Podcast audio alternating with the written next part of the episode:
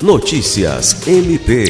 O Ministério Público do Estado do Acre obteve, por meio da décima Promotoria de Justiça Criminal, a condenação de sete denunciados pela morte da adolescente Raquel Melo de Lima, de 13 anos, ocorrida no dia 30 de janeiro desse ano.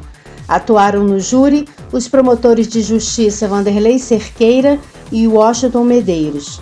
De acordo com a denúncia do Ministério Público, acolhida pelo Tribunal do Júri, os acusados sequestraram a jovem e a assassinaram com disparos de arma de fogo e golpes de faca.